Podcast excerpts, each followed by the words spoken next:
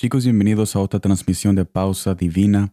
Gracias por estar aquí. Yo sé que muchos están cansados por ayer, el primer día de trabajo, pero en este momento vamos a hacer una pausa, tal como es el título de este podcast. Vamos a hacer una pausa y vamos a descansar en la presencia de Dios por medio de su palabra para nosotros saber qué es lo que nuestro Padre quiere decirnos a nuestros corazones en este día muy especial que Él mismo ha creado para cada uno de ustedes. Y en este día estaremos viendo Hechos capítulo 17, versículo 28 que me dice de esta manera.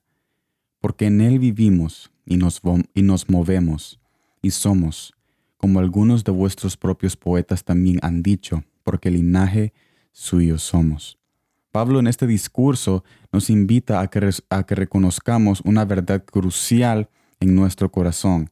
No somos cualquier no somos cualquiera en este planeta, porque el mismo Dios que creó el mar también tomó el tiempo de crear las cosas, de crear las profundidades de tu corazón. ¿Por qué entonces estás viviendo por tu propio nombre? ¿Por qué entonces estás viviendo por tu propio nombre?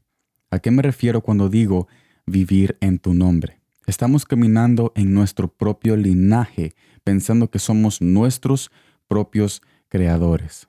Hay un ego que se pasea por esta generación, inyectando a las personas a pensar que pueden realizar su propio destino sin ninguna ayuda.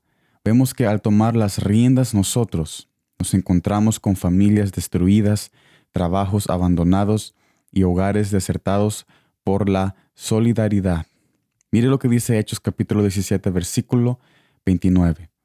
Siendo, pues, linaje de Dios, no debemos pensar que la divinidad sea semejante a oro o plata o piedra, escultura de arte y de imaginación de hombres. Lo que realizamos y hacemos no nos, no nos hace capaces de poder vivir esta vida sin Jesús. Nuestro corazón anhela apoyarse en los brazos del Padre porque es allí donde comenzó todo.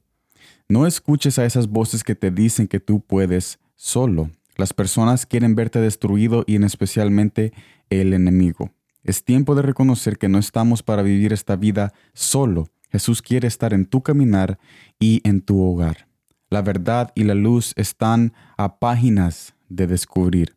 Su palabra te invita a reconocer que tú eres parte de un linaje eterno, parte de un reino que permanece por siempre. No estás solo y nunca lo has estado. Esto no se trata de nosotros, se trata de Él obrando por nosotros en la vida que Él mismo ha creado. Mira lo que dice Hechos capítulo 17, versículo 30. Pero Dios, habiendo pasado por alto los tiempos de esta ignorancia, ahora manda a todos los hombres en todo lugar que se arrepientan.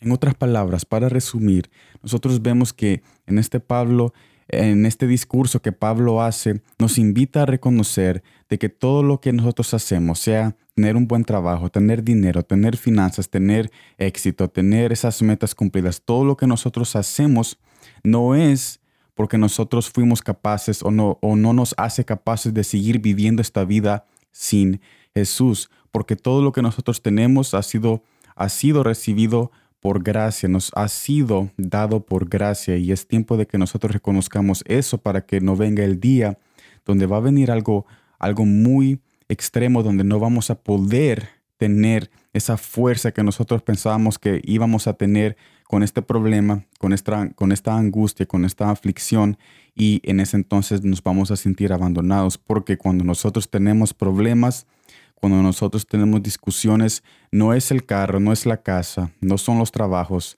no es el éxito quien arregla los problemas y que te saca del lodo de esta vida. Es Jesús que te saca de este lodo de la vida. Así que antes de llegar ahí, ¿por qué no, estable, por qué no estableces una relación con Él hoy mismo para que cada caminar sea en su voluntad y que tú puedas reconocer de que está siempre a tu lado y que todas las cosas que tú tienes todas las cosas materiales y todo lo que tú eres capaces, lo que todo lo que tú eres capaz de hacer es por él porque él te da la habilidad y el don para cada obra que tú has hecho desde que tú comenzaste esta senda de la vida. Así que yo te agradezco por estar aquí, te invito a que sigas adelante y que te conviertes en un linaje, en un linaje eterno y no limitado y que aceptes de que tú eres parte de un reino que permanece y que ahora tienes un nuevo nombre y un nuevo título llamado hijo y hija eterna del Dios